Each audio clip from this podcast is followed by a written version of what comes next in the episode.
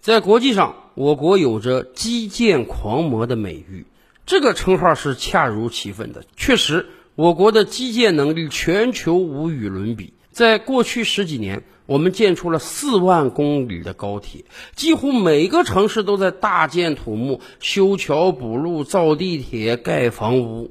今天我国随便拿出一个三线城市来，那绝对是高楼林立、广场夺目的。有很多美国一线城市恐怕都没法跟我们比肩。好歹我们这个建筑都是新建的，而他们那个建筑都几十年、上百年之久了。甚至我们的基建队伍早就走出国门了，到东南亚、到非洲、到很多第三世界国家，帮助人家建铁路、修桥梁、造大厦。甚至前两年我们就跟大家聊啊，美国前总统特朗普花了几十亿美元去修那个美墨边境墙，前些日子好像一下雨，那个墙都垮塌了。当时我们就提啊，你如果把这个活包给中国的基建队伍，花四分之一的钱，我们早就把你那个墙给修好了。然而，当看到我国基建取得如此成就之后啊，我们其实心中是有一个小小的隐忧的，那就是再过五年。再过十年，再过十五年，还会有人做建筑工人来让我们的基建取得如此的成就吗？为什么有这样的隐忧呢？因为我们的建筑工人年龄实在是太大了。倒退几十年啊，改革开放之初，大量的农民工涌入到城里，我们称之为我们有着全球领先的人口红利。您想，那个时候城乡人口比例大概是二比八。两亿城里人，八亿农村人，大量的农民工涌入到城里之后啊，有很多人选择了从事建筑行业。这也是为什么过去几十年我国在基建行业能取得如此骄人成绩的原因，因为我们有着足够充足的劳动力。那个时候在建筑市场中，大部分可能是十八九岁的小伙子，年轻力壮，身上有使不完的劲儿。然而，今天如果您有幸路过一个建筑工地，您可以打眼儿望望啊，看看里面的建筑工人年龄都多大。说实话，今天在很多建筑工地啊，你很难找到四十岁以下的年轻人，或者说你很难找到八零后、九零后年轻人了。很多建筑工地一水的都是四十五岁、五十岁、五十五岁的大叔大爷，甚至在有的建筑工地啊，还有这个六十岁以上的老人家。是的，今天的建筑行业工人的平均年龄是非常非常大的，而且。这个趋势还在加剧。大概十多年前吧，有人就发出过这个警告。那个时候大家还说啊，哎呀，这个零八、零九年、一零年的时候，我国建筑业工人的平均年龄呢，大概是在三十三岁到三十五岁。这个年龄已经有点大了啊，比改革开放之初这个十八九岁、二十多岁的小伙子已经大了一大截了。但是好歹三十五岁还是一个中青年的状态，身上还是有力气的。那个时候，有人就警示说啊，我们一定得调整这个建筑工人的年龄，不能再让这个中青年的大叔做这个建筑工人的主力啦。他们还能干多少年呢？哎，眼瞅着十年已经过去了，到了二零二一年的今天，大家知道吗？我国建筑行业的工人的平均年龄啊，已经达到了四十五岁左右，比十年前足足长了快十岁了。而且大家知道吗？我国全体人口的平均年龄大概只有三十八岁到三十九岁，也就是说，建筑工人的年龄比全体老百姓的平均年龄还要大很多。更关键的是，大家看到这个对比了吧？十年前，建筑工人的平均年龄呢，大概是三十三到三十五。十年后的今天呢，建筑工人的平均年龄已经达到了四十五岁。什么意思？在过往的十年间，我国建筑业几乎没有新鲜血液进来，还是那批人。那批人在十年前是三十五岁，他们干着建筑；十年后还是他们在干。不但没有八零后进来，九零后也不会进来，甚至零零后也不会进来。所以我们才担心啊！今天已经四十五岁了。十年之后呢？未来我们能指望大量的零零后和一零后进入到建筑工这个市场来吗？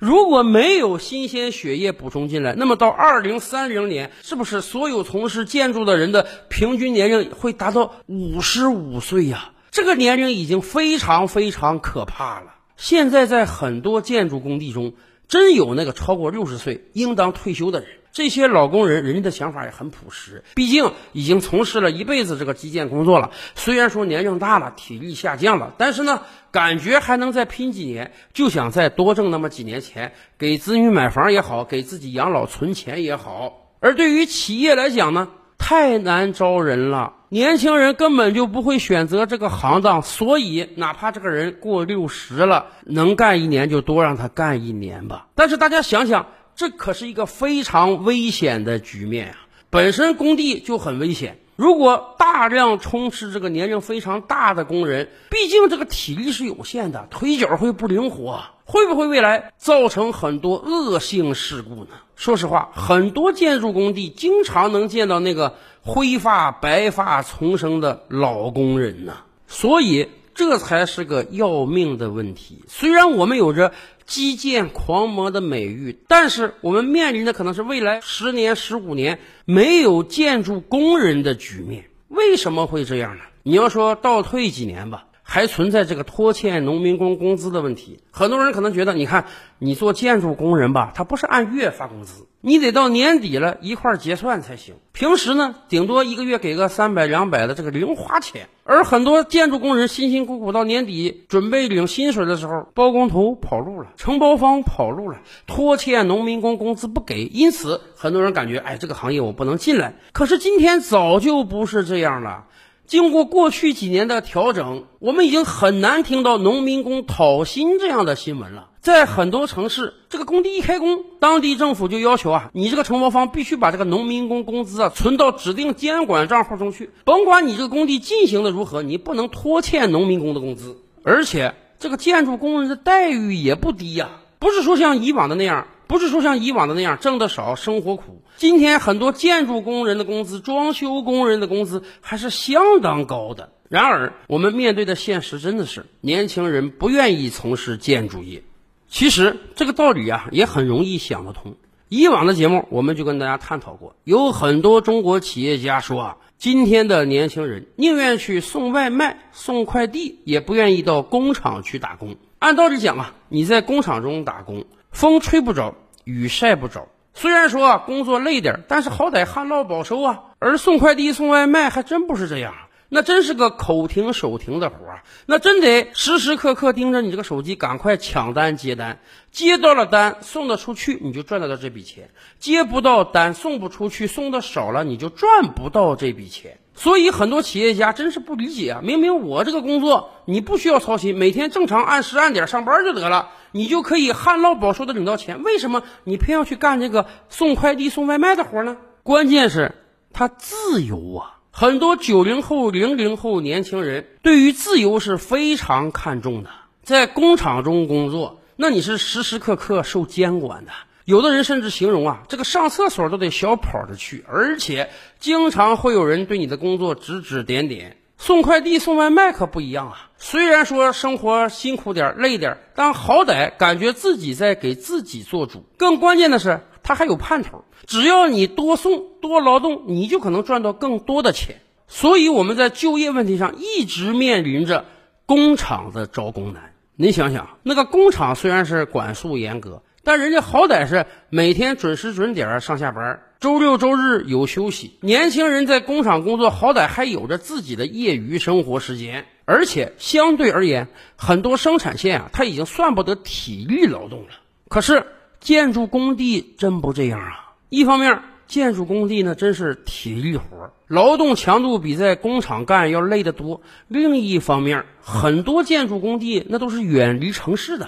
工人真的是长达几个月就在工地里生活工作，生活是非常苦闷的，这是年轻人尤其接受不了的。所以连工厂都缺工，您觉得会有多少年轻人去从事建筑业的活呢？而且有很多在工地干活的人，尤其不想让自己的子女继承自己的衣钵，也从事建筑业，因为他们深知这其中的苦与累。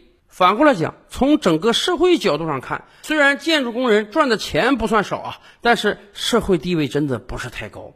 对于年轻人来讲，你找对象的时候，恐怕你都不好意思讲我在哪个工地搬砖。这一系列原因啊，导致几乎没有多少年轻人愿意再从事建筑业的工作。可这对于我们这样一个基建狂魔而言，显然是非常麻烦的。我们真的要面临一个问题：十年之后，谁帮我们修地铁？谁帮我们建楼房啊？